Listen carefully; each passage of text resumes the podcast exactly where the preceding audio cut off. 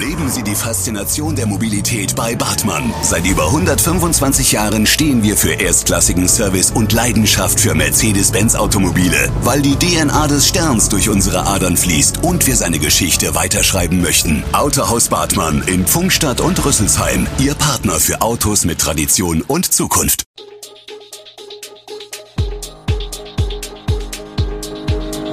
Gude, unser morgendliches News Update. Das Wichtigste aus Südhessen für Sie im Überblick. Guten Morgen aus Darmstadt an diesem 11. November.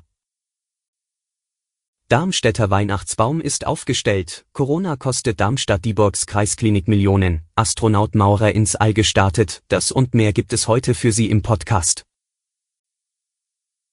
Seit Mittwoch steht der Weihnachtsbaum in Darmstadt auf dem Luisenplatz.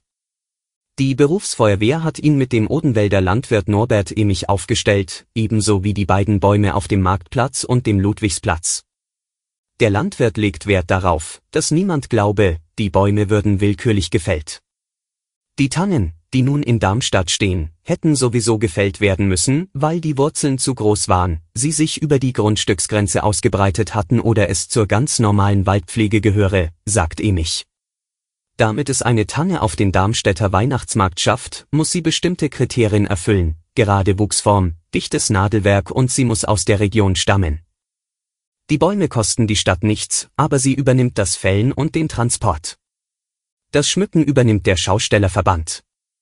Der Darmstädter Weihnachtsmarkt beginnt am Montag 15. November und dauert bis 23. Dezember. Zu chaotischen Szenen und körperlicher Gewalt ist es bei der Wiedereröffnung der Diskothek Musikpark A5 in Darmstadt gekommen. Zum Abschluss der Eröffnungsnacht am vergangenen Wochenende gab es an der Garderobe starkes Gedränge und in der Folge lautstarke Auseinandersetzungen. Im Eingangsbereich des Clubs kam es gegen 4 Uhr am Samstagmorgen zu einer Schlägerei. Wegen der Auseinandersetzungen und verschwundener Kleidungsstücke wurde die Polizei gerufen, die mit sieben Streifenwagen am Schauplatz in der Gräfenhäuser Straße erschien. Nach Polizeiangaben vom Mittwoch konnten die Beamten die Lage beruhigen. Sie blieben bis 6 Uhr und 30 Minuten vor Ort.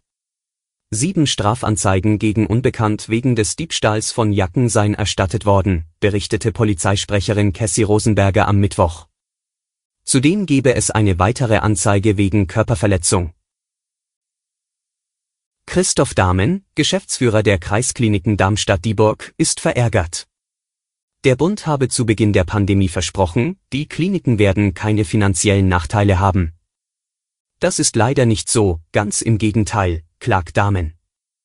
Denn anders als im ersten Pandemiejahr 2020 türmt sich aktuell im zu Ende gehenden Jahr 2021 ein hohes Millionendefizit durch Corona in den Kreiskliniken auf.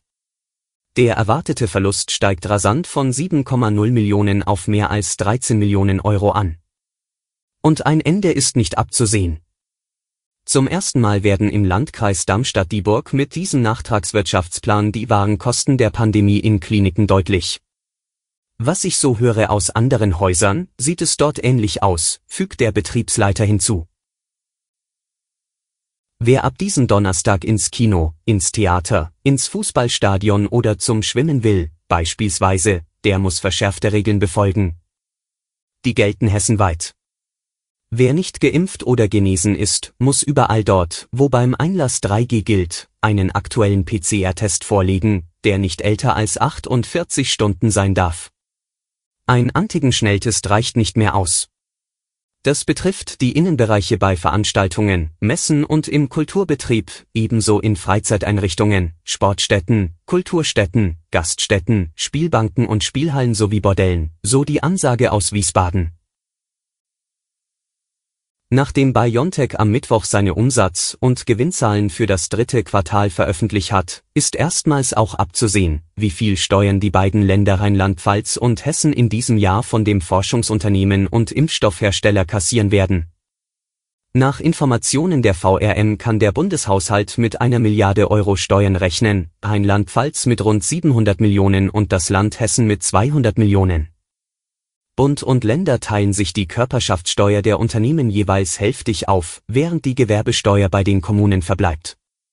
Am Vortag war bekannt geworden, dass allein die Stadt Mainz in diesem Jahr 1,1 Milliarden Euro Gewerbesteuer von BioNTech erwartet und sich damit auf einen Schlag entschulden kann. Der Produktionsstandort Marburg erwartet rund 300 Millionen Euro Gewerbesteuer. In der immer kritischeren Corona-Lage in Deutschland wächst der Druck, schnell zusätzliche Schutzmaßnahmen festzuzurren. Die geschäftsführende Bundeskanzlerin Angela Merkel forderte dazu dringend eine schon wiederholt angebotene Abstimmung mit den Ländern. Die möglichen künftigen Regierungspartner SPD, Grüne und FDP wollen an diesem Donnerstag eigene Pläne für den Kurs im Winter in den Bundestag einbringen. Im Blick stehen auch mehr Beschränkungen für ungeimpfte und mehr Tempo bei Impfungen. Corona-Schnelltests sollen bald wieder auf breiterer Front kostenlos zu bekommen sein. Die Gesundheitsämter meldeten laut Robert Koch Institut den Rekordwert von 39.676 Neuinfektionen an einem Tag. Die Zahl der neuen Fälle pro 100.000 Einwohner in sieben Tagen erreichte mit 232,1 den dritten Tag in Folge einen Höchstwert. Erstmals seit drei Jahren ist mit Matthias Maurer wieder ein deutscher Astronaut im All. Der 51-jährige Saarländer startete am Donnerstag gemeinsam mit drei NASA-Kollegen mit Hilfe einer Falcon 9 Rakete an Bord eines Crew Dragon vom Weltraumbahnhof Cape Canaveral im US-Bundesstaat Florida zur internationalen Raumstation ISS. Einige durchziehende Regenschauer hatten noch Sorge bereitet, verzogen sich dann aber rechtzeitig. Es war ein perfekter Start, sagte NASA-Manager Steve Stick danach. Der ursprünglich für das letzte Oktoberwochenende geplante Start war zuvor mehrfach verschoben worden, erst wegen schlechter Wetterbedingungen, dann wegen eines kleineren medizinischen Problems bei einem der Crewmitglieder, und schließlich musste erst eine andere Crew von der ISS zurückgeholt werden. Alle Infos zu diesen Themen und noch viel mehr finden Sie stets aktuell auf echo-online.de. Gute Südhessen ist eine Produktion der VRM von Allgemeiner Zeitung, Wiesbadener Kurier, Echo Online und Mittelhessen.de.